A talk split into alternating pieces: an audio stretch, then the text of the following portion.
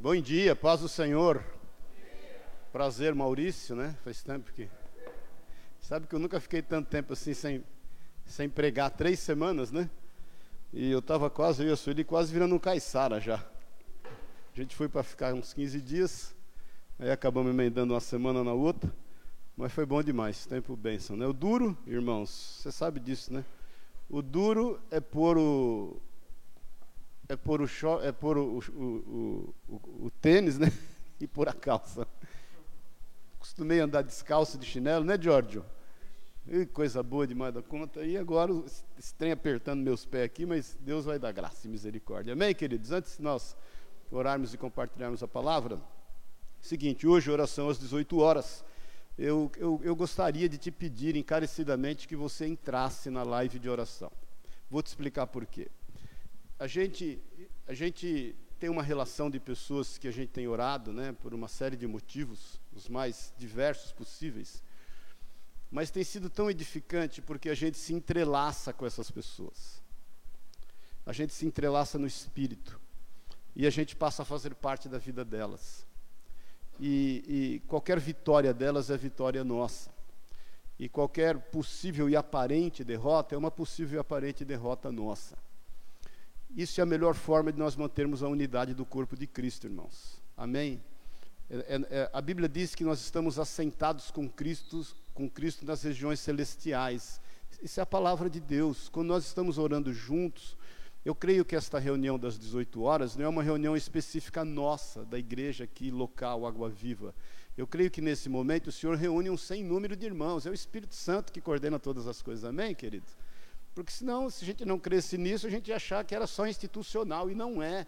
Eu creio que nesse momento o Espírito Santo reúne um sem número de pessoas ao redor do mundo. Como reúne às 18, reúne às 17, às 16. Porque é, é, constante a oração diante do trono de Deus. A Bíblia diz que o Senhor recolhe essas orações. Isso, a Bíblia diz que sobe como incenso e aroma agradável às narinas do Senhor. A palavra de Deus diz que os anjos é, é, assim, dioturnamente, né, do nosso tempo e espaço, mas por toda a eternidade os anjos estão diante do Senhor declarando: Santo, Santo, Santo é o Senhor, toda a terra está cheia da sua glória. Isso é constante a cada segundo nosso. A cada segundo nosso tem anjos declarando: Santo, Santo, Santo é o Senhor, toda a terra está cheia da sua glória. Quando nós entramos nesse ambiente, nós nos entrelaçamos. Então, muitas vezes, irmãos, eh, você até não, não, não acaba não participando desse mover, e eu vou te falar, é um mover de Deus para a tua vida também. Amém? Então eu quero te pedir que você se organize. A gente todos os dias faz esta live às 18 horas. Talvez você não possa todos os dias. Nem eu muitas vezes consigo entrar todos os dias, mas é, priorize alguns dias. Aí é necessário que você priorize para que você possa entrar. Amém, querido? Vai ser bênção na tua vida. Estou te falando que vai ser bênção na tua vida. Tem irmãos aí que são assíduos desde o começo e eu creio que tem sido bênção na vida deles. Amém? É, hoje, às 21 horas, nós vamos fazer uma live com o, o pastor Nicolau, que é o que está em Bang... É, ele está no Brasil, mas ele é de Bangladesh, ele é do Brasil, óbvio, mas a base dele hoje é Bangladesh. É, vai ser super interessante, edificante. Por que, que eu tenho feito essas lives, lives com os missionários? Semana passada foi com o pastor Eric, que está na Bolívia, hoje com o Nicolau, e a semana que vem com o Leandro e a Vanessa do Asas do Socorro. Porque, irmãos, eles são extensão da igreja lá. Nós, nós ofertamos na vida deles todos os meses, nós ofertamos de forma especial no final do ano. A gente quer aumentar a nossa participação de oferta, mas também a gente quer aumentar a nossa comunhão com eles. Eu tenho feito essas lives para que a gente tenha sensibilidade ao que eles enfrentam, o que eles estão passando, a fim da gente orar a fim da gente conhecer as necessidades. Com, com o pastor Eric foi tremendo, e no final, inclusive, eu pedi para ele orar, em dado momento ele engasgou a voz, ele perdeu a voz, depois ele falou, pastor, continua orando, aí eu continuei orando, ele falou, olha, para você ter uma ideia da luta espiritual que a gente passa aqui na Bolívia. A minha voz travou, minha garganta travou, eu não consegui orar. Então, irmãos, imagina, então, quando a gente entende e tem sensibilidade às dificuldades desses queridos, a gente se coloca em oração, que se coloca na brecha pela vida deles, amém? Não é só dinheiro. Não é só dar uma grana para eles e pronto, resolveu o problema, faz aí, eu, eu faço aqui. Não é isso, não, irmãos. Amém, irmãos? é, é, nós estarmos juntos em oração com eles, entendemos as suas sensibilidades. Sabe por quê? Deixa eu te contar um, um segredo aqui em nome de Jesus.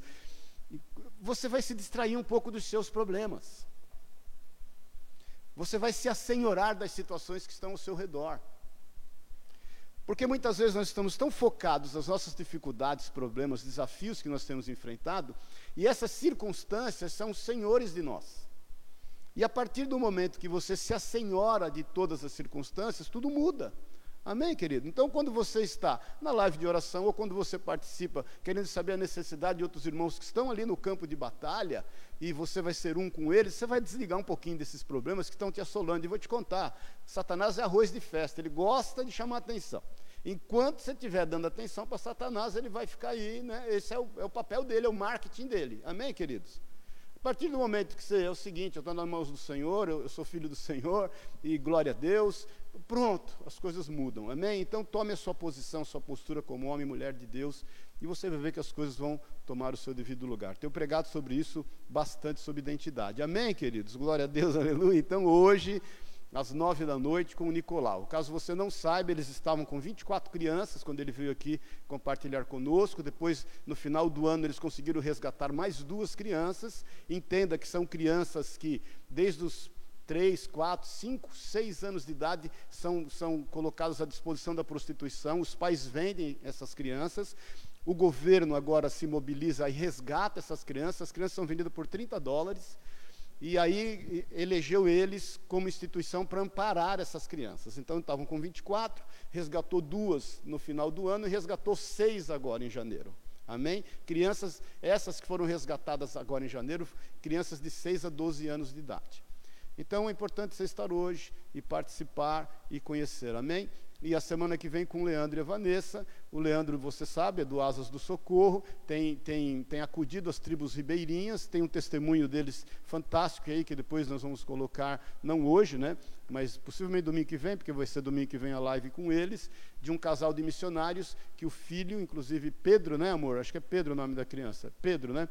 É, ele estava muito mal, com o pulmão muito atacado, e o Asas conseguiu chegar lá e trazer remédio. Imagina, agora eles vão participar, possivelmente, dessa questão da vacinação com os índios. É importante a gente estar tá sabendo como igreja, amém? É importante a gente estar tá sabendo o que Jesus está fazendo, irmãos.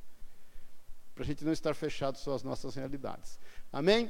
E aí, no outro domingo, eu vou começar um estudo sobre aquilo que eu tenho pregado. Vou falar sobre reino de Deus, depois chamado vocação e propósito, identidade. Aí vai ser estudo.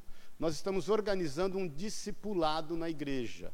Gustavo, que fez já esse discipulado, eu pedi para ele fazer, agora a gente está adquirindo o material. Nós vamos estudar o material, todos os pastores, mais o Gustavo, que logo vai ser pastor em nome de Jesus, e vamos eh, esgotar esse material, assim, deixar ele de uma forma que seja compreensível a todos nós, e aí nós vamos discipular toda a igreja, amém? Esse discipulado vai ser pessoal, vai ser de um discipulador e no máximo três discípulos, no máximo.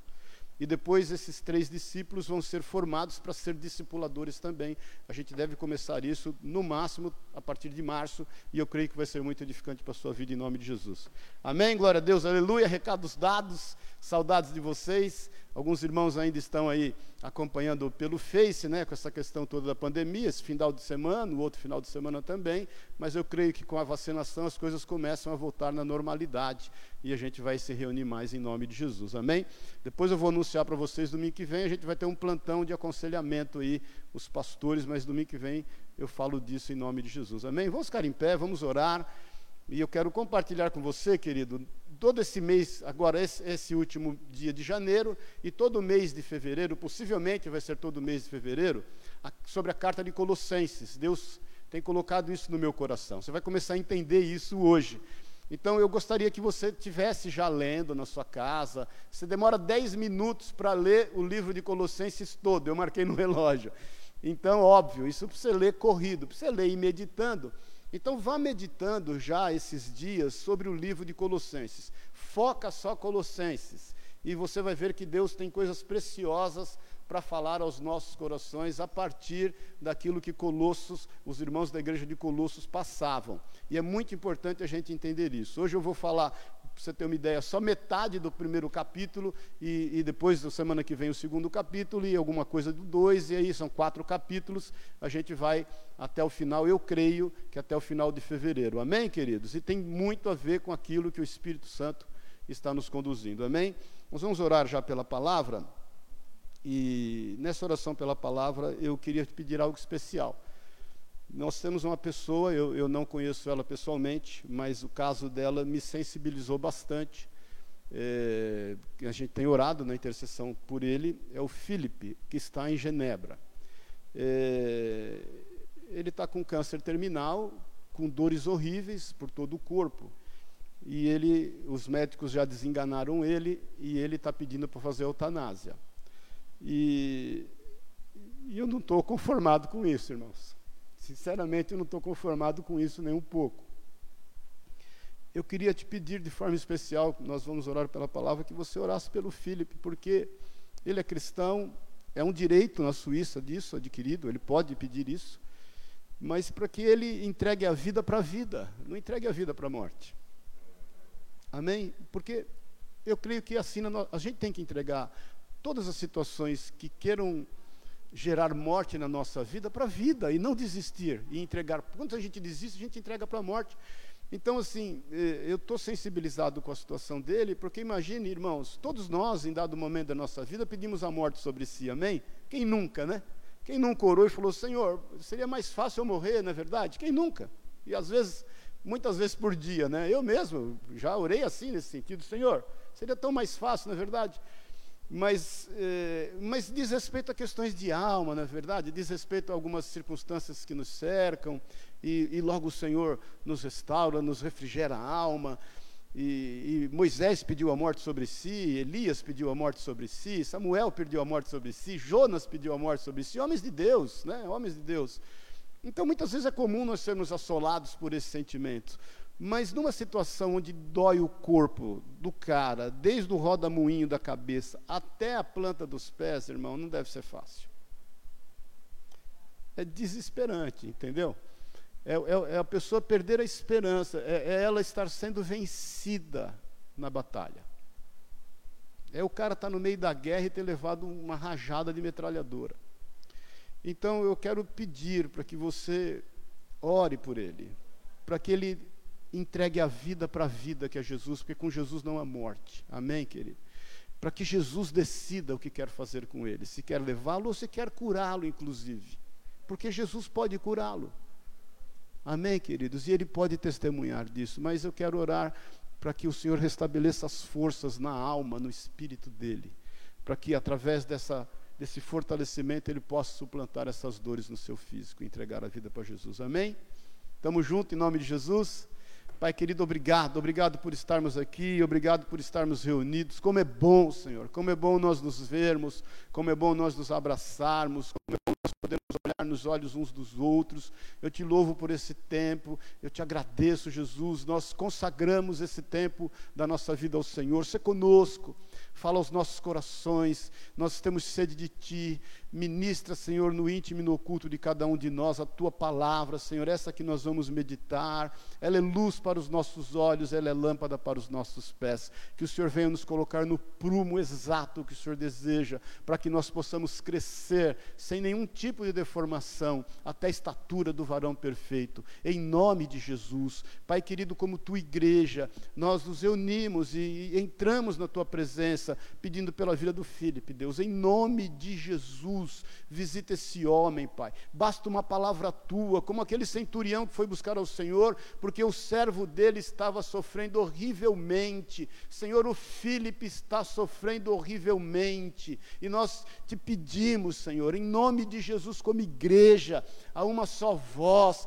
visita o Felipe agora, traz refrigério sobre a vida dele, Senhor, traz um bálsamo agora milagroso sobre a vida dele, para que ele possa entregar a vida para a vida, Senhor, para que ele possa, Senhor, se submeter à sua boa, agradável e perfeita vontade, em nome de Jesus, que literalmente seja feita a sua vontade na vida do Filipe, como é no céu, em nome de Jesus, visita esse homem, renova a fé dele, vivifique o espírito dele, Senhor, traz ânimo na alma dele, visita esse físico, Pai, em nome de Jesus, para a honra e para a glória do teu santo nome. É o que nós te pedimos, Senhor, que o Senhor seja glorificado, que esse homem seja restaurado em todas as esferas da tua da vida da sua vida. É o que nós te pedimos em nome e na autoridade de Jesus Cristo, o Senhor, Deus. Amém. E amém. Amém. Glória a Deus. Aleluia. Dá uma salva de palmas a Deus. Pode sentar-se. Abre a tua Bíblia, por favor, em Colossenses 1. Vou correr aqui para dar tempo. Colossenses 1, nós vamos ler do 1 ao 13. Do, do 1 ao 14, perdão. Eu vou, vou, falar essa primeira parte desse capítulo, a semana que vem eu vou falar a segunda. Diz assim: Eu, Paulo, acharam aí, irmãos? Irmãos, eu estou, eu estou, se você estranhar aí a tradução, a, achou a NVT aí, filha? Então, eu, eu, ganhei, eu ganhei duas Bíblias esse final de ano, uma benção, uma da Sueli que é uma Bíblia reformada, é, que eu estou estudando ela também. E eu sempre li a Bíblia na tradução revista e atualizada, da, da Almeida, e que eu gosto muito, inclusive me adapto bem. Mas é bom a gente ter outras traduções, eu sempre consulto outras traduções. Eu gosto muito da Bíblia Mensagem também, que é uma tradução mais atualizada, ainda mais contemporânea. Mas eu estou lendo, estou estudando, e esse ano eu quero estudar sobre na NVT, que é a nova visão transformadora Amém? Então, eu vou ler na transformadora, talvez tenha alguma divergência com a tradução que você tenha, mas de qualquer forma a gente está colocando aqui também, se quiser acompanhar por aqui. Amém, queridos? Glória a Deus, aleluia. Eu, Paulo, apóstolo de Jesus Cristo, pela vontade de Deus, escrevo esta carta com nosso irmão Timóteo, aos irmãos fiéis em Cristo, o povo santo na cidade de Colossos Sempre oramos por vocês e damos graças a Deus, o Pai de nosso Senhor Jesus Cristo, pois temos ouvido falar da sua fé em Cristo Jesus, de seu amor por todo o povo santo, que vem da esperança confiante naquilo que lhes está reservado no céu. Vocês têm essa expectativa, desde que ouviram pela primeira vez a verdade das boas novas. Agora, as mesmas boas novas que chegaram até vocês estão se propagando pelo mundo todo. Elas têm crescido e dado frutos em toda parte, como ocorre entre vocês desde o dia em que ouviram e compreenderam a verdade sobre a graça de Deus. Vocês aprenderam as boas novas por meio de Epáfras, nosso amado colaborador. Ele é servo fiel de Cristo e nos tem ajudado em favor de vocês. Ele nos contou o amor que o Espírito lhes tem dado. Por isso, desde que ouvimos falar a seu respeito, não deixamos de orar por vocês. Pedimos a Deus que lhes conceda pleno conhecimento da sua vontade e também sabedoria e entendimento espiritual. Então vocês viverão de modo a sempre honrar e agradar ao Senhor, dando todo tipo de bom fruto e aprendendo a conhecer a Deus cada vez mais. Oramos também para que sejam fortalecidos com o poder glorioso de Deus a fim de que tenham toda a perseverança e paciência de que necessitam, que sejam cheios de alegria, sempre deem graças ao Pai, ele os capacitou para participarem da herança que pertence ao seu povo santo, aqueles que vivem na luz. Ele nos resgatou do poder das trevas e nos trouxe para o reino do Filho do seu amado, que, com, que comprou nossa liberdade e perdoou os nossos pecados. Amém? Só para você ter uma ideia, eu vou te pôr dentro do contexto. É, a cidade de Colossos, ela fazia parte de, de, um, de uma região é, bem próximo de Laodiceia, bem próximo de Éfeso, é, bem próximo de Herópolis, e ela era a menor cidade dessa região, de 140 quilômetros aproximadamente. Ela era, de certa forma, até que menosprezada, porque ela era muito pequena, era um eixo comercial muito forte. Ela era uma, uma cidade que poucas pessoas estavam ali e que para toda a região não tinha muita importância. O apóstolo Paulo não foi o cara que plantou essa igreja, ele nem nunca foi lá. É, quem plantou essa igreja foi Epáfras, que ouvindo falar do evangelho se converteu a Jesus quando Paulo pregava em Éfeso. Então ele volta e traz as boas novas e planta aquela igreja.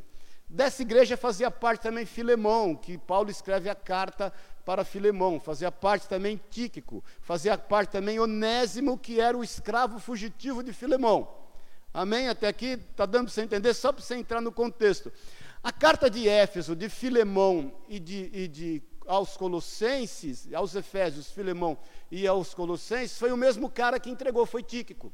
Tíquico vai ali, entrega a carta e ele vai com Onésimo, vai devolver Onésimo para Filemão. Então, esse é o contexto daquela região. A primeira coisa que eu vejo aqui e entendo, que é importante da gente absorver, é que não há povo, vilarejo, bairro, rua que possa ser desprezada pelo Senhor. Que eventualmente não tem importância para toda a comunidade, não tem importância para todo o contexto social, não tem importância para qualquer contexto econômico, mas não é desprezada por Deus. Não existe lugar onde o Senhor não possa visitar e amar aquelas pessoas. Amém, queridos? Não há, não há nenhuma situação que possa impedir do Senhor se manifestar às pessoas que estão nos rincões, nos lugares longínquos e que parece que esquecidos. O Senhor vai alcançar a cada um, então, como o Senhor alcançou. Então, nada é desprezível diante do Senhor. Eu não sei de onde você veio, qual é a tua origem, muitas vezes ela pode ser muito humilde ou não, mas seja qual for, o Senhor pode ter certeza, Ele te amou dali de onde você veio. Amém, queridos? Porque muitas vezes a gente vem de lugares e, e, e é oriundo de, de, de, comunidades onde ninguém eventualmente dava nada. Não se esqueça que Jesus é aquele, quando Nicodemos fala, será que pode vir alguma coisa boa de Nazaré? Nazaré era um lugar que tinha no máximo 20 famílias. Então, irmãos, entenda isso em nome de Jesus. Todo povo é um povo amado de Deus. Nós não podemos desprezar nada. Agora, aquela, aquela, aqueles irmãos, eh, Epáfras traz essa informação para Paulo, que está preso em Roma, ele escreve essas cartas preso em Roma, e, e, e ele traz uma informação muito importante: eles, eles estavam sendo assolados assolados por uma, por uma falsa religião, que é o gnosticismo. Eu não vou entrar muito hoje e vou falar isso a semana que vem sobre o gnosticismo de forma mais profunda, mais clara, a fim da gente entender o cristocentrismo, o como Jesus é cristocêntrico em todas as coisas, e Paulo faz questão de afirmar isso. Mas só, só para você entender, a palavra gnosticismo vem de gnose, que quer dizer conhecimento. Eles acreditavam que eles seriam salvos pelo conhecimento. Eles acreditavam que eles tinham algumas chaves, alguns segredos, e que isso era para para poucas pessoas, e que esses que se aprofundavam nesse conhecimento poderiam desvendar esses segredos e ser prósperos nas suas vidas.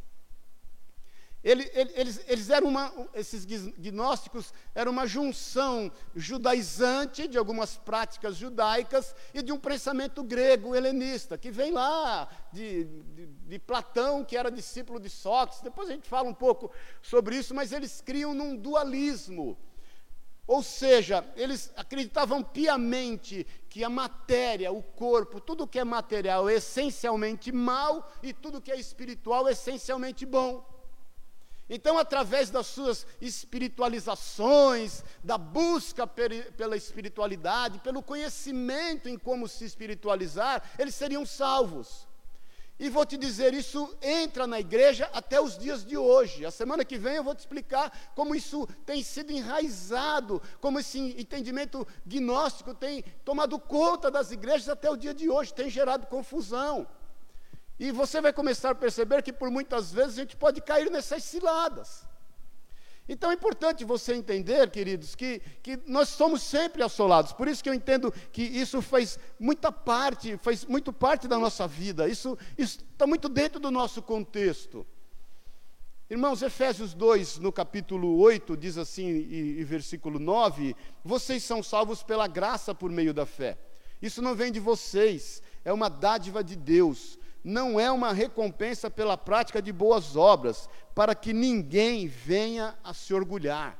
Pedro ainda nos, eh, eh nos alerta em amor, dizendo em 1 Pedro 5, no versículo 8: estejam atentos, tomem cuidado com o seu grande inimigo, o diabo, que anda como um leão rugindo à sua volta e procura alguém para devorar. Eu senti no meu coração da gente aprofundar essas questões, principalmente do gnosticismo, para que a gente se veja livre dessas astutas ciladas do diabo. Eu vou, a semana que vem, esclarecer mais com você, e você vai ver como isso é, é muito presente no nosso meio sem que a gente perceba. Irmão, salvação só em Jesus. A boa, agradável e perfeita vontade do Senhor é nos fazer parecido com Jesus. Tudo está disponível para nós, a partir da nossa, do nosso entendimento de que Cristo é o Senhor. É importante você entender isso. Porque senão a gente vai se munindo de um monte de artifícios a fim de adquirir aquilo que já está disponível a nós. A gente vai se munindo de um monte de artifícios, por exemplo, a fim de ser salvos, e nós já somos, pelo sangue de Jesus. Nós vamos se munindo de um monte de artifícios, assim, de ser prósperos, e nós já somos, pelo nome de Jesus. Nós vamos se munindo de um monte de artifícios a fim de ter paz, e nós já temos a paz que excede todo entendimento, que está em Cristo Jesus. Nós vamos se munindo de um monte de artifícios para ter saúde, nós já temos, porque o Senhor nos dá saúde em todas as coisas, amém, queridos? Mas é importante a gente discernir e entender. Agora, o que, que me chama a atenção aqui, irmãos? Jesus não abandonou aquele povo à própria sorte. Porque, por muitas vezes, a gente tem uma, uma, uma visão cultural religiosa de que o Senhor vai pesar a mão, vai trazer castigo, vai se vingar nos oprimindo, pelo fato de nós termos questionamentos, pelo fato de nós estarmos com conflitos, passando por algumas aflições. Jesus, como não deixou, e eu falei ontem na live de oração, os discípulos que estavam a caminho de Emaús, as suas próprias sortes, não, Jesus poderia falar: Eu tenho tanta gente para cuidar, eram só dois discípulos, deixa esses caras aí. Como o Senhor foi ali visitá-los e ministrou a eles a palavra, e a palavra ardeu no coração deles, e eles reconheceram que era Jesus, e eles então voltam para Jerusalém a fim de viver a promessa de Deus. O Senhor também foi alcançar os colossenses, como o Senhor também vem nos alcançar, querido a despeito das aflições que você tem vivido, dos conflitos que você tem tido, a despeito dos assédios que você tem passado, as coisas que querem corromper o seu entendimento, a despeito das armadilhas que você possa estar caindo, a despeito da tristeza que possa estar assolando o teu coração, eu, eu, eu quero que você saiba em nome de Jesus que eh, no meditar dessa palavra isso vai ser transformador na sua vida, porque irmãos, muitas vezes nós somos empurrados para estar diante de mares, como o povo de Israel foi empurrado. Entenda que o povo de Israel, quando saiu do Egito, ele foi empurrado para diante do mar. Eles poderiam estar pegando um outro caminho, mas eles iam combater com os filisteus. O Senhor fala: olha, é melhor eles não combaterem com os filisteus agora, porque senão o coração deles vai desanimar. E o Senhor põe, eles então diante do mar. Ora, meu Deus, se o coração deles pudesse desanimar diante de um exército de, filisteu, de filisteus, que diria diante de um mar, queridos? Mas o Senhor os desvia para diante do mar, porque sabia que o mar se abriria. Muitas vezes nós temos sido empurrados para diante de mares e parece que o impossível está diante de nós, mas o Deus do impossível começa a agir e de repente o mar se abre. Muitas vezes nós somos empurrados, querido, para fornalhas, como foi Sadraque, Mesaque e Abednego, você sabe disso. E aquela fornalha sete vezes mais aquecida, porque eles tiveram postura, eles não quiseram abrir mão daquilo que eles criam, eles não abriram mão daquilo que o Senhor havia colocado diante do coração deles, mas eles foram para a fornalha, e você pode perceber que o Senhor não os livra da fornalha, mas o Senhor nos livra na fornalha, e eles saíram ilesos. E eu quero que você saiba que é a mesma coisa conosco. Muitas vezes nós somos empurrados para a fornalha, fornalha, e nós vamos perguntando, Deus, por quê, para quê, quando começa, quando acaba, o que, que o Senhor vai fazer, meu irmão, minha irmã, saiba em nome de Jesus, nós vamos sair ilesos. Talvez você esteja sendo empurrado para uma cova de leões, como Daniel foi, querido. E a Bíblia diz que Daniel foi para a cova, você sabe o motivo? Porque ele orava. E ele, quando recebe a sentença de que ele ia para a cova porque orava, a Bíblia diz que ele foi fazer o que fazia de costume. Confere lá em Daniel 6, e ele sobe para o lugar dele de oração, e o lugar dele de oração era como se fosse uma janela de esquina, todos viam que ele estava orando, e ele foi orar como ele orava às seis da manhã, ao meio-dia, às seis da tarde, e ele vai então enfrentar a cova dos leões, mas ele vai com paz no seu coração, e ele saiu de lá ileso. Eu quero que você comece a entender do grande amor do Senhor pela tua vida, pela nossa vida. Ele sabe exatamente aquilo que você está passando. Ele sabia o que os irmãos de Colossos estavam passando. Ele sabia o que eles estavam enfrentando. Ele sabia exatamente o que se passava em cada coração. E ele, ele vai em socorro desses queridos. Irmãos, o Senhor não, não, não vira as costas para aquilo que a gente tem enfrentado. O Senhor jamais virou as costas para a tua vida.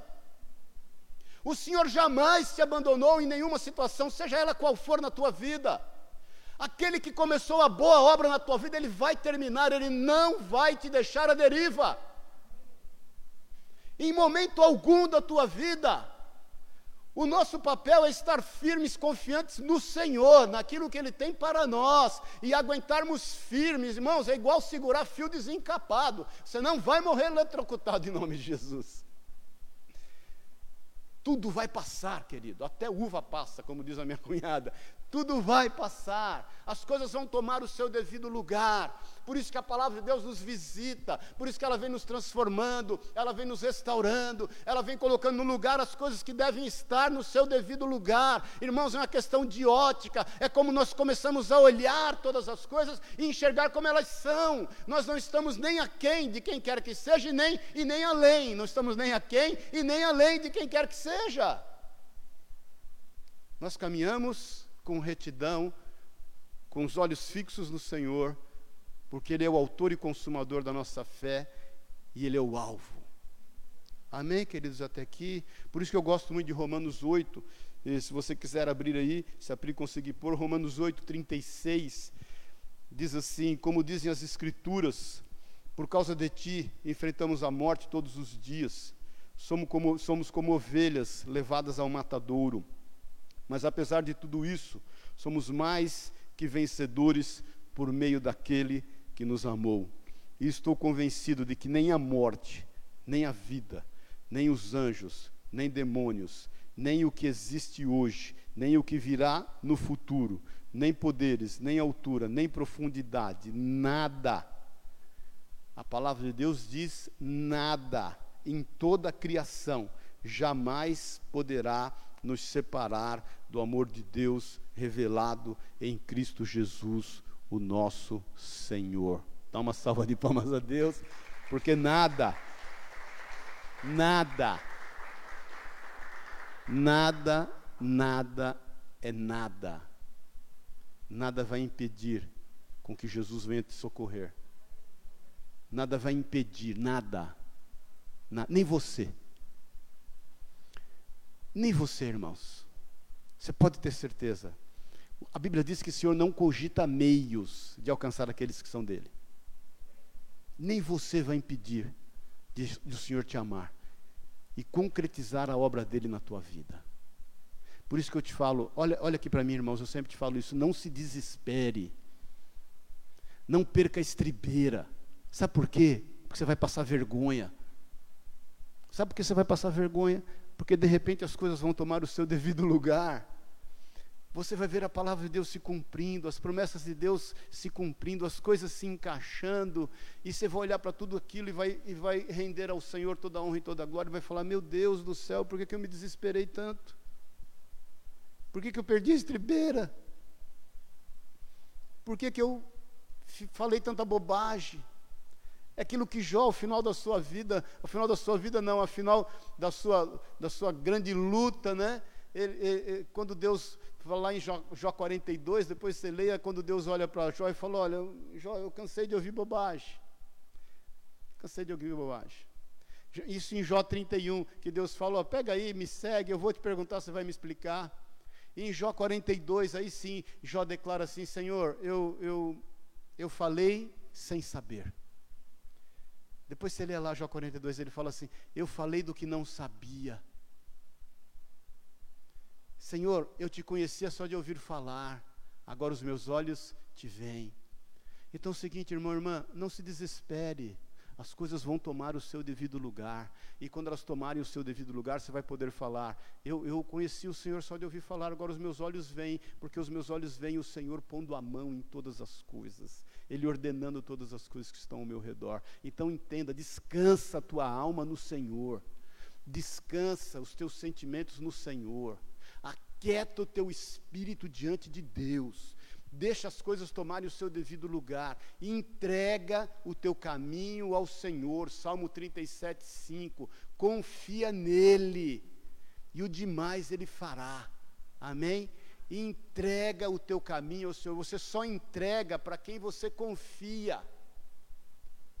Se você não confia, você não entrega. Se você não confiasse na escola, você não entregava os seus filhos na escola, porque os seus filhos estão sendo ali assistidos por gente que você nem conhece, que você não sabe onde mora, que você não sabe a história delas, mas que você confia na instituição chamada escola, você vai lá e entrega o que você tem de mais precioso na tua vida, que são os teus filhos, e você entrega e dá glória a Deus quando volta para casa. Os pais estão desesperados aí porque as escolas estão fechadas.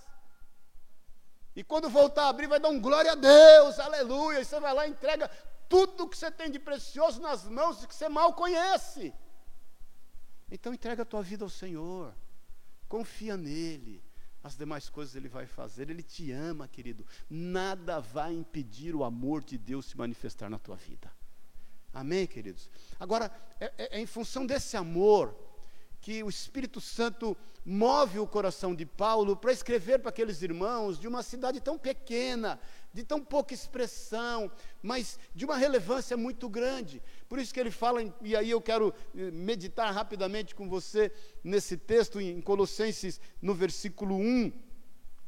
Ele, ele, ele lembra os irmãos, começa a prestar atenção nisso, da identidade que eles têm.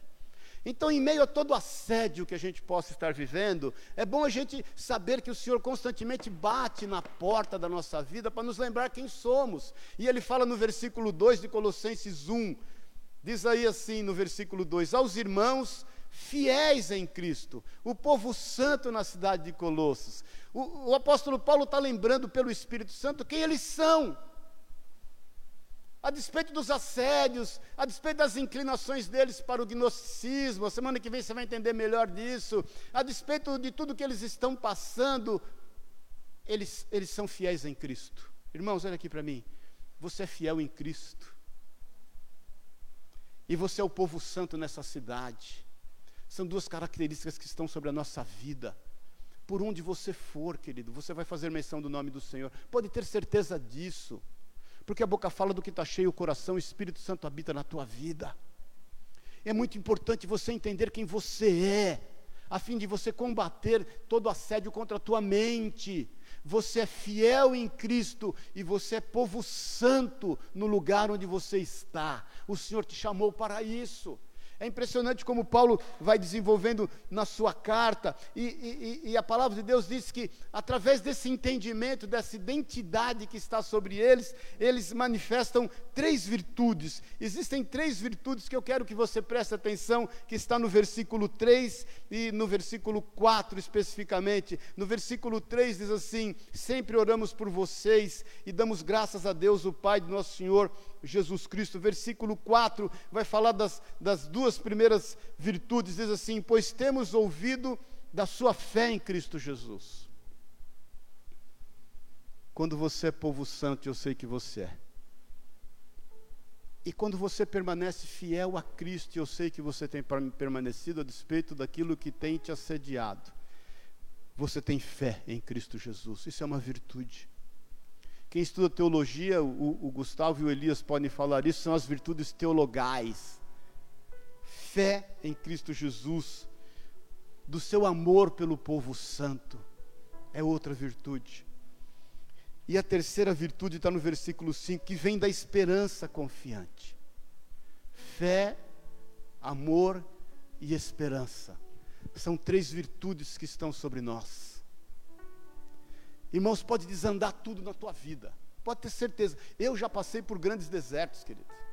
Eu sei o que é enfrentar deserto, eu sei o que é ter dificuldade. Eu vou te falar, eu sei que é no supermercado ter vontade de comprar as coisas e não poder com quatro filhos. Porque quando você tem vontade de comprar as coisas e não poder, e é você sozinho, é uma coisa. Quando você tem vontade de comprar as coisas e não poder, com quatro filhos em casa, feito passarinho com a boca aberta no ninho, é outra conversa. Eu sei o que é ser traído por pessoas próximas, querido. Eu sei o que é passar por difamação e calúnia. Eu sei o que é passar por julgamento. Eu sei o que é ser movido para um lugar de desespero. Todos nós passamos por isso em dado momento da nossa vida. Mas a fé, o amor e a esperança não se separam de nós em momento algum, pode ter certeza disso. Você pode passar o maior perrengue da tua vida, seja qual for a esfera, já te falei, muitas vezes nós confundimos paz com tranquilidade, mas às vezes nós estamos tranquilos, mas estamos sem paz, às vezes está com a conta arrumada, mas você está sem paz.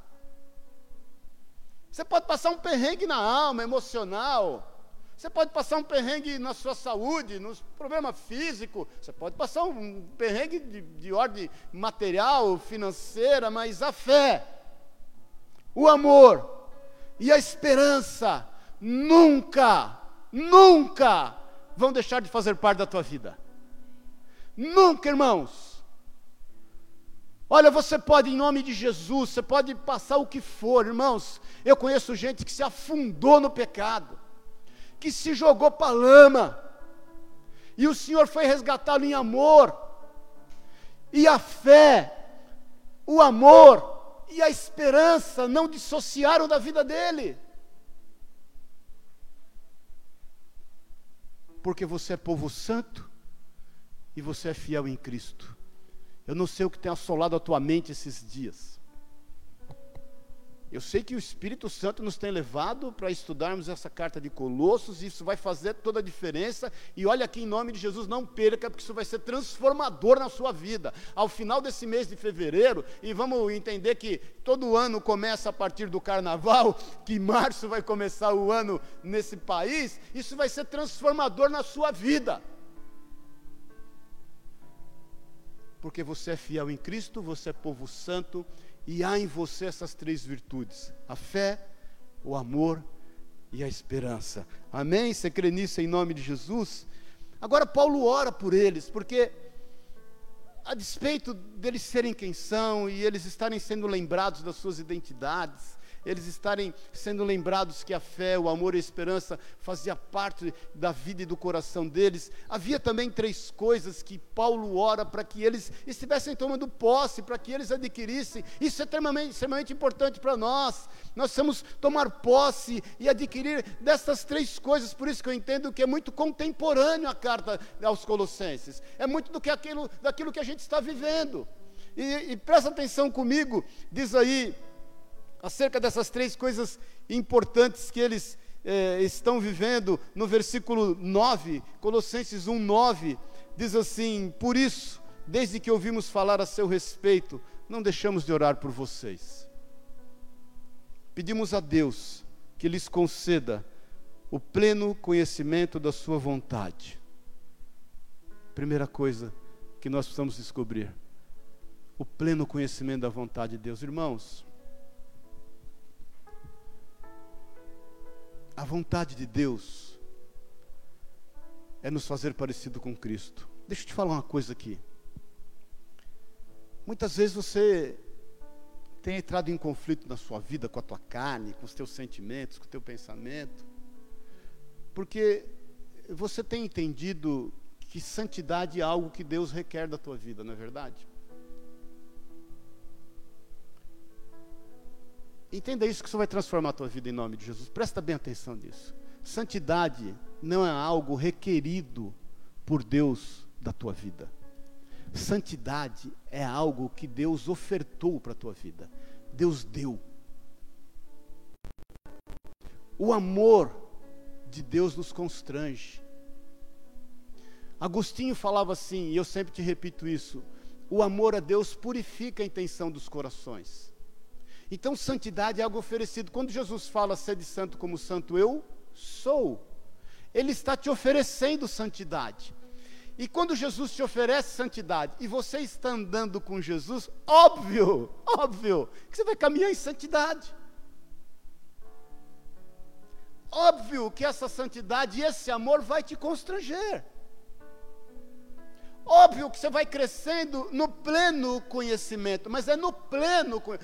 Algumas traduções dizem assim, pode ver que algumas traduções estão assim, transbordais no conhecimento. Tem tradução que está assim aí?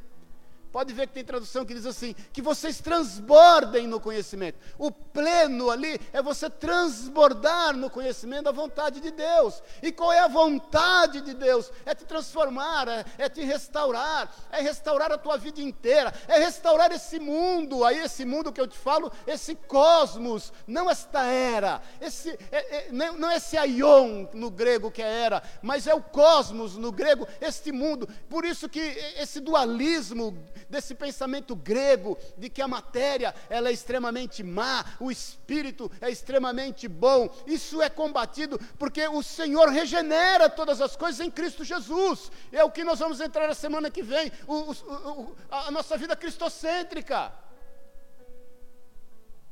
Está entendendo, irmão? Estou viajando aqui na maionese. Descubra o pleno conhecimento da vontade de Deus. A vontade de Deus é restaurar todas as coisas em Jesus, querido. Todas as coisas foram feitas por Ele e a Ele convergem.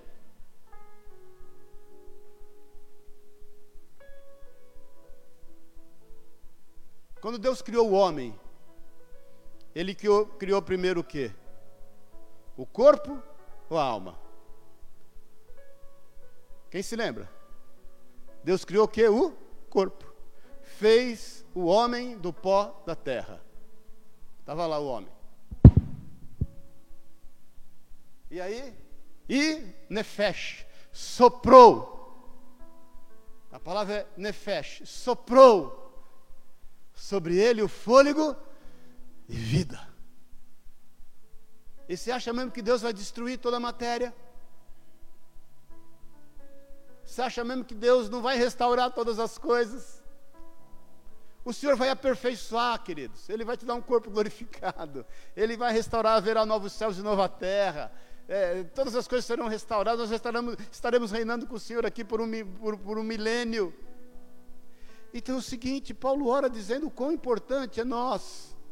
Irmãos, veja bem, a despeito das virtudes que você tem, a despeito de você ser fiel em Cristo, a, a despeito de você ser o povo santo desta cidade, a despeito de você ter fé, amor, essas virtudes teologais e esperança, é necessário, é extremamente importante, é, é imprescindível que você tenha um pleno, que você transborde no conhecimento da vontade de Deus para a tua vida. E a vontade de Deus para a tua vida é te restaurar, é restaurar a partir de você, querido. Você é sal da terra e luz do mundo. Em nome de Jesus, nós temos que entender isso: que por onde nós vamos, nós vamos, nós vamos gerar vida, nós vamos gerar esperança, nós vamos derramar fé, nós vamos entregar amor. para que você não viva mais uma vida imatura, infantil, de me dar isso é de criança, irmão, me dá, me dá, é meu, eu não vou distribuir, eu não vou dar, eu não vou entregar, eu quero para mim. Jesus, a Bíblia diz, ele fala: não estejam ansiosos acerca de coisa alguma, porque o Pai sabe o que você precisa, Ele sabe que é importante você se vestir, Ele sabe que é importante você comer. Ele diz lá em Mateus 6,33: Procurai o reino dos céus e toda a sua justiça, e as demais coisas vos serão acrescentadas. Irmão, extremamente importante, descubra, busque em Deus, busque no Espírito Santo o transbordar o pleno conhecimento da vontade de Deus. Outra coisa que é importante que Paulo ora para a vida deles, diz assim: a sabedoria. Está no versículo 9. Sabe o que é sabedoria, irmãos? Sabedoria é saber aplicar o conhecimento que você tem. Porque não adianta você ter o pleno conhecimento da vontade de Deus e de outras questões na tua vida se você não souber aplicá-la. Por isso que é importante, Paulo ora, e isso é importante para nós, buscarmos o pleno conhecimento da vontade de Deus, mas termos sabedoria de aplicar aquilo que conhecemos. Mas, ainda Paulo fala, a terceira coisa, que nós tenhamos entendimento espiritual. Pleno conhecimento da vontade de Deus, sabedoria em aplicar, ou seja, como sal da terra e luz do mundo, esse conhecimento que nós temos, E nós temos que ter discernimento, conhecimento espiritual. Irmãos, nós temos uma luta sendo travada todo dia, toda hora, todo instante, em qualquer lugar. As armas da nossa milícia não são carnais, diz a palavra de Deus, mas elas são espirituais e são poderosas em guerra. Há sobre você a armadura de Deus, você sabe disso. Você tem a coraça da justiça, o cinturão da verdade, o, o capacete da salvação, o, o, o, sapato da preparação da pregação do, do sapato da pregação do evangelho, os calçados do evangelho da paz, o escudo da fé e a espada do espírito que é a palavra de Deus, irmãos. E é o seguinte, não pensa você que aí você chega em casa, aí cheguei em casa. Ai, glória a Deus. Então na porta de casa você tira a armadura e põe lá e entra para casa.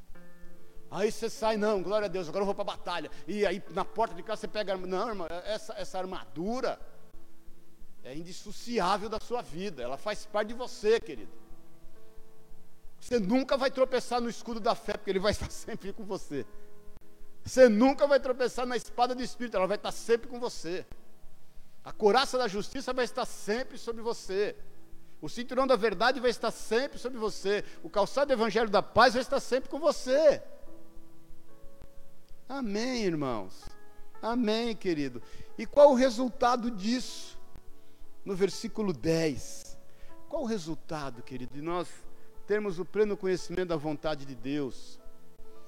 Qual o resultado de nós termos sabedoria? Qual o resultado de nós termos entendimento espiritual? Paulo vai falar aqui no versículo 10. Então vocês viverão de modo sempre a honrar e agradar ao Senhor. Uma coisa boa. Quer ter uma vida boa, irmão? Quem quer ter vida boa aqui, diga amém. Você vai viver de modo sempre a agradar e honrar a Deus. É quando Paulo fala assim: em tudo, em tudo, em tudo, dai graças.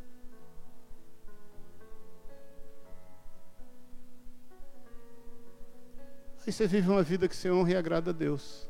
E você sabe que não há forma de agradar a Deus que não seja pela fé. A Bíblia diz que sem fé é impossível agradar a Deus. É o seguinte, vai ter dificuldade? Vai ter, faz parte da vida, queridos. Isso vai, vai fazer com que você seja moldado por Deus. É o seguinte, Deus está nos preparando para nos confiar sempre algo mais. Amém, queridos? Deus sempre está nos preparando para nos confiar algo mais e você vai sendo moldado. E aí você vai viver de modo a honrar e agradar a Deus. Você vai olhar e falar, glória a Deus, em tudo dai graças. E eu já passei por situações, e muitas vezes eu passo, irmãos, que eu oro a Deus e falo, Senhor, é o seguinte, eu, eu realmente, eu, eu, às vezes eu oro a Deus, realmente, eu vou aqui parar, sentar e ver como é que o Senhor vai resolver essa situação. Porque eu não tenho a menor ideia. Eu não tenho a menor ideia, eu não faço ideia. Eu não, eu, eu não consigo entender, matematicamente eu não consigo entender, a conta não fecha, eu não sei como o senhor vai resolver esse trem. Mas eu sei uma coisa: o senhor vai resolver. O senhor vai resolver. Porque eu sei que o senhor está no controle de todas as coisas. E eu quero viver para te honrar e para te agradar. Então é o seguinte: eu vou sentar e vou sentar, não vai ser na arquibancada, não. Eu vou de VIP, de VIP. Vou ficar sentado aqui bonitinho, esperando o senhor agir, porque alguma coisa vai ter que acontecer. Porque é o seguinte: nós estamos numa situação de tiririca. Pior não fica. Às vezes um irmão fala para mim assim: ai, pastor, estou no fundo do poço. Ué, dá glória a Deus. Glória a Deus, por quê? Porque você não tem mais para onde descer, ué. Isso já está no fundo. Você não pode descer mais. Então já chegou no ponto. Daí agora você só sobe. Amém, irmãos? Viva de uma forma de honrar e agradar a Deus. Chegou no fundo do poço, ufa, cheguei vivo. Tudo estrupiado, ralado, sujo de lama. Mas cheguei no fundo do poço. Daqui agora, glória a Deus, só vou subir. Não vou para baixo, não vou mais. Amém, queridos. Amém, amém, amém. E aí é o seguinte: qual o outro resultado? No versículo 10 diz: dando todo tipo de bom fruto.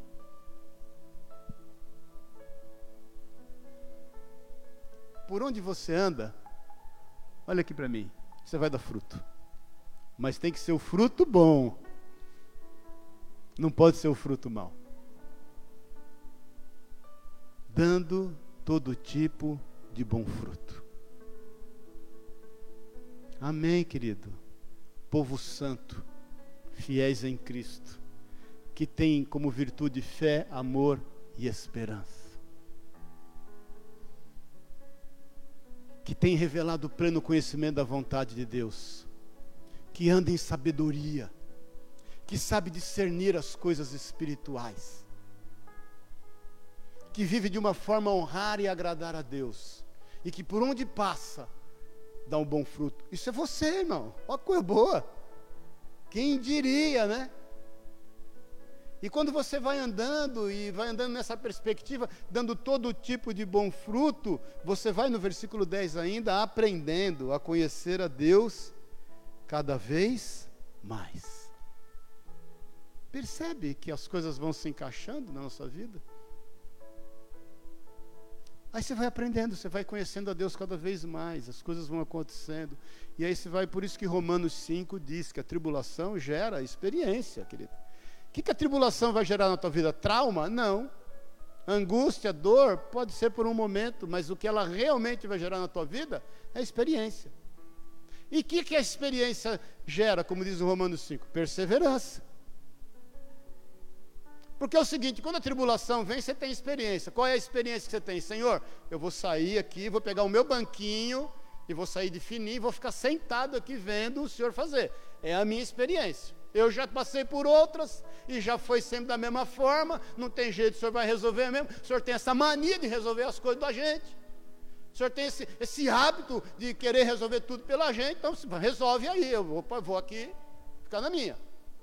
Então você vai ter experiência. Essa experiência vai te dar perseverança. Você não vai desistir. Você vai ter caminhos que você vai ter que enfrentar e vai, vai abrir picada no meio do mato e você vai ser perseverante. Você vai até o final. Por quê? Porque você sabe que a tribulação gerou essa experiência e você vai avançar. E essa experiência gera o quê? Diz Romanos 5,5. Depois você leia lá. Ela gera esperança. Porque é o seguinte, Senhor, eu não sei o que estou fazendo, estou cortando mato para tudo quanto é canto, aqui foi, inchada, e é o seguinte, eu tenho esperança de que do outro lado dessa picada aqui desse mato eu vou achar o que o Senhor tem para mim. E a Bíblia diz lá em Romanos também que essa esperança ela não se corrompe. Ou seja, ela não termina, ela não acaba, ela não se corrompe pelas dificuldades, pelas circunstâncias, pelos problemas, pelas tribulações, porque ela vem de Deus ela vem de Deus e ela tem um plano de voo perfeito. A esperança de Deus tem um plano de voo perfeito. Ele aterriza, ele posa na tua vida, que é o lugar certo. Amém, irmãos. Estamos terminando. Para isso, o que, que nós precisamos?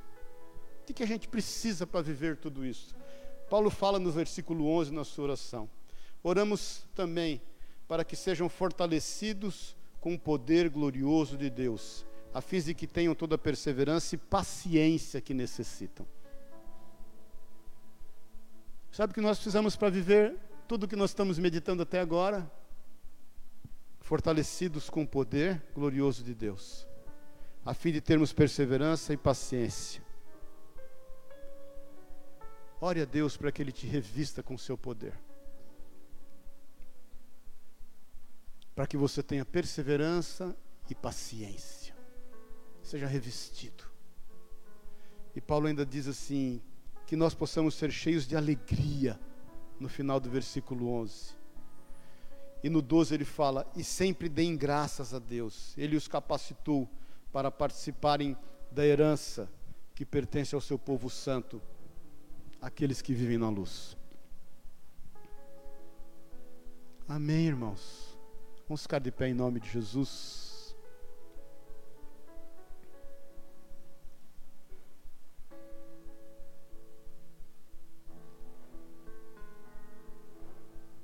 Desfrute disso.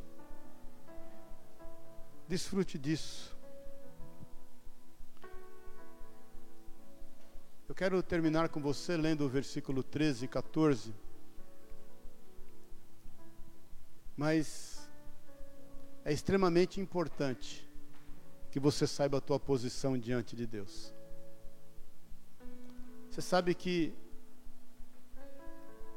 quando nós olhamos para o céu e nós admiramos aquela estrela, você sabe que estrelas nascem e morrem todos os dias, não é verdade? Você sabe disso, né? E você sabe que nós estamos a bilhões de anos-luz, né? Bilhões de anos-luz. Se eu não me engano, a velocidade da luz é 300 mil quilômetros por segundo, se eu não me engano. Então você imagine, nós estamos a bilhões. Há quem diga que o universo tem 93 bilhões de anos-luz de distância. Isso demoraria 93 bilhões, 93 trilhões de tempo para poder atravessar todo o universo. Mas quando você vê uma estrela, não quer dizer que ela esteja brilhando naquele exato momento. É que a informação está chegando com, com, com com muita, amém, muita distância. Mas Deus sabe o estado exato daquela estrela. Como Deus é um Deus presente, como Jesus é o Emanuel, é o Emanuel, é o Deus conosco. Ele sabe exatamente o momento em que você está vivendo. Ele sabe exatamente como você tem sido afrontado na tua mente, nos teus sentimentos. Ele não te deixou à deriva, ele sabe exatamente o que está te assediando, querido. Eu quero que nessa manhã você abrace o amor do Senhor. Que você entenda, que você compreenda desse amor que você tenha pleno conhecimento dessa vontade dele em te amar, em te resgatar, em te restaurar. Que você possa entregar qualquer situação de morte para a vida. Como nós oramos por esse querido Felipe, e eu creio que o Senhor vai ministrar o coração dele, eu creio piamente que o Espírito Santo vai achar ocasião de falar ao coração dele. E nós oramos para que ele entregue a vida para a vida e não a vida para a morte, eu quero te desafiar a fazer a mesma coisa esta noite, essa manhã. Entrega a vida para a vida. A vida pode estar ruim, a vida pode estar difícil, a vida pode estar desafiadora, a vida pode estar cheia de conflitos, a vida pode estar ameaçada, a vida pode estar gerando dor na alma, no físico seja como estiver a tua vida. Não entregue ela para as circunstâncias, porque as circunstâncias são mortais. Entregue ela para a vida, que é Jesus. Eu desafio você e vocês que estão nos ouvindo, e você que vai nos ouvir depois.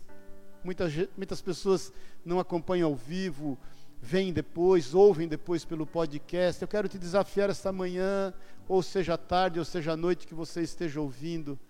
Entregue a vida para a vida em nome de Jesus. Deixa as coisas tomarem o seu devido lugar. Deixa o Senhor fazer um milagre. Para que você compreenda o quanto Ele te ama.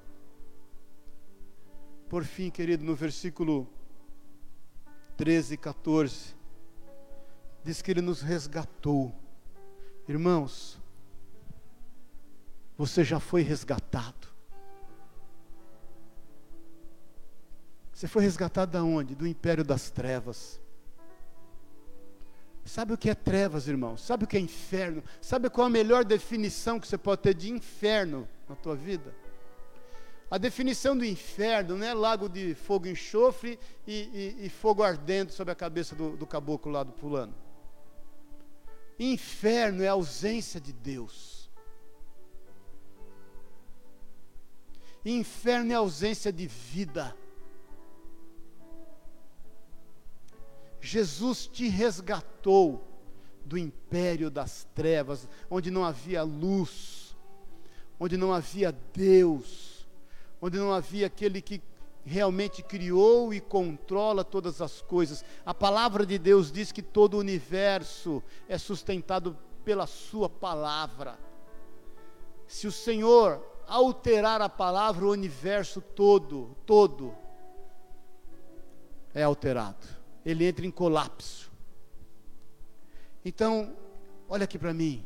Jesus te resgatou desse império de trevas, desse lugar sem Deus, desse lugar onde não há luz. Mais ainda, Ele te transportou, Ele te resgata e Ele te transporta. Diz assim: Ele nos trouxe para o reino do Filho do Seu amado. Jesus te resgatou e Ele te transportou. Você está no mundo, Jesus fala isso na sua oração sacerdotal de João 17, depois você leia lá.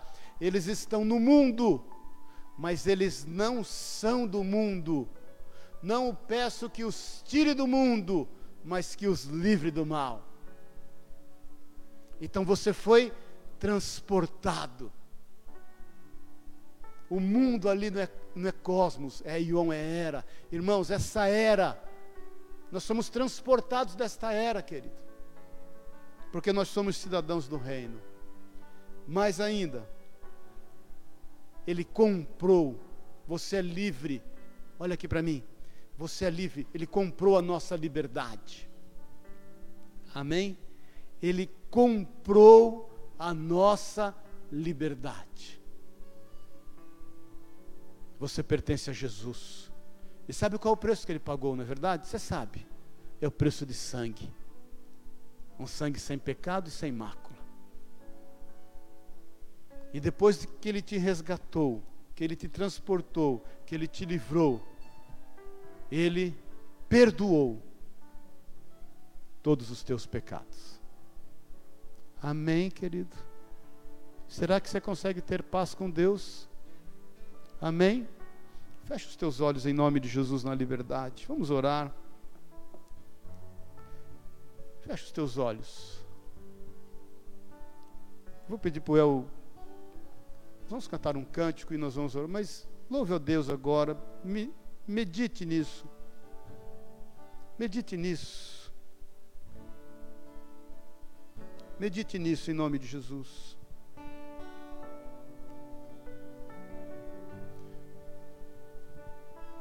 Se entregue, sem reservas, nas mãos do Senhor. Entregue a tua vida para a vida. Aleluia de Jesus, a doce voz. Aleluia. Ouvi eu pecado, aceitei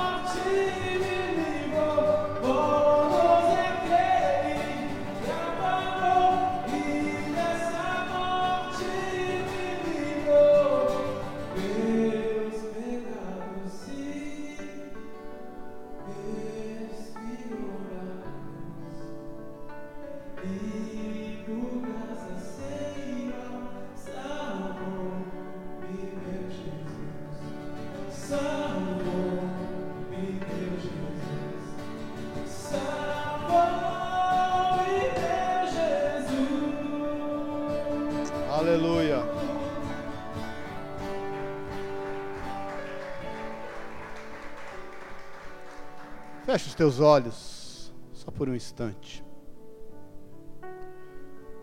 Rabaxere canta lamassai.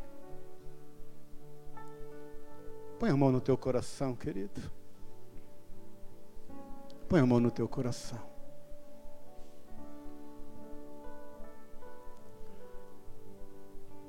Davi ministrava a própria alma. Davi, em dado momento da sua vida de tanta perseguição e dor, ele, ele declara para sua alma, ele fala, por que te agitas dentro em mim, ó minha alma?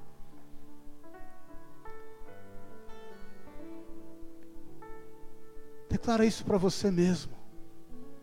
Por que te agitas dentro em mim, ó minha alma? Vai declarando isso, querido, por quê? Por que te agitas dentro em mim, ó minha alma? Logo em seguida, essa auto-ministração Davi declara assim: confia em Deus. Confia. Confia. Confia em Deus. Ministra a tua vida aí, querido. No poder do Espírito Santo de Deus. Confia em Deus. Não perca esse momento. Em nome de Jesus, não perca esse momento. Você é o povo santo desta cidade. Você é o fiel em Cristo Jesus. Existem virtudes sobre você: a fé, a esperança, o amor. Você vai crescer e transbordar no pleno conhecimento da vontade de Deus. Pode ter certeza disso, o Senhor vai te dar sabedoria e vai te dar discernimento espiritual em todas as coisas. Confia em Deus. Confia em Deus. Confia em Deus. Pai querido, eu quero te pedir por cada um que está aqui, Jesus, por cada um que nos ouve agora. Jesus, eu quero te pedir por cada um que vai ouvir esta palavra, traz paz, traz paz, a paz que excede todo entendimento sobre cada vida e sobre cada coração. Traz a manifestação do seu poder, Jesus. Vem, Senhor, colocar as coisas no seu devidos, nos seus devidos lugares, nos seus devidos lugares. Que a esperança que vem de Ti encontre lugar certo nas nossas vidas. É o que eu te peço em nome de Jesus, todo aflito de alma, todo abatido de espírito, todo angustiado, todo aquele que está no meio da tormenta, enfrentando os seus piores desertos, que o Senhor venha trazer refrigério agora, em nome de Jesus, nós entregamos a vida para a vida e declaramos do teu agir, do teu manifestar. Declara comigo assim em nome de Jesus, Senhor Jesus, eu entrego a vida para a vida. E vida genuína só há em Cristo Jesus. Por isso, Senhor, toma nas tuas mãos tudo, absolutamente tudo que me diz respeito, para a honra e para a glória do teu santo e poderoso nome. Amém e amém. Amém, queridos. Glória a Deus, aleluia. Eu não consigo encerrar sem orar mais uma vez. Põe a mão na tua mente, querido. Na tua mente. Em nome de Jesus. Todo ataque na mente. Na mente. Eu repreendo em nome de Jesus. Todo ataque na mente. Eu declaro caído e vencido por terra todo, todo dardo inflamado do maligno nessas mentes, para a honra e para a glória do nome de Jesus. Que haja o desvendar, o desvendar na nossa mente, da Sua boa, agradável e perfeita vontade. Em nome de Jesus. Amém. Amém, queridos. Glória a Deus. Aleluia. Amém. Dá uma salva de palmas a Deus aí, bem forte.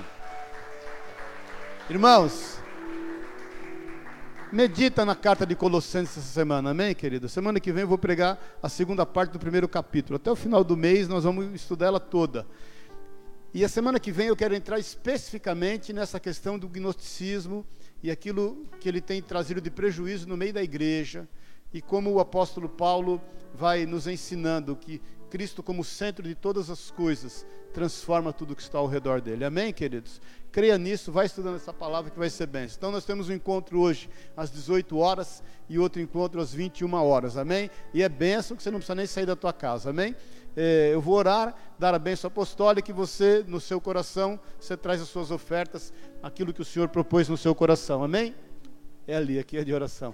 Que o amor de Deus, o Pai, a graça eterna de Jesus Cristo, nosso Senhor e Salvador, e que a unção, o poder e o consolo do Espírito de Deus te levem em paz. Vá em paz, vá em paz goze de perfeita paz. Confie no Senhor, Ele está na direção da tua vida e você está nas mãos dEle, como Ele mesmo diz em João 10, e ninguém pode te resgatar dela. Amém? Ele é quem diz: aquele que vem a mim, jamais o lançarei fora. Você está nas mãos do Senhor. Pai, nós oramos por essas ofertas, esses dízimos. Que o Senhor traga, Deus, a tua honra multiplicada sobre a vida dos teus filhos e que eles vivam e comam o melhor desta terra, como diz a tua palavra, Isaías 1,19. Em nome de Jesus, Senhor. Amém e amém. Glória a Deus, aleluia. Seja uma semana de bênção e de vitória na tua vida, em nome de Jesus.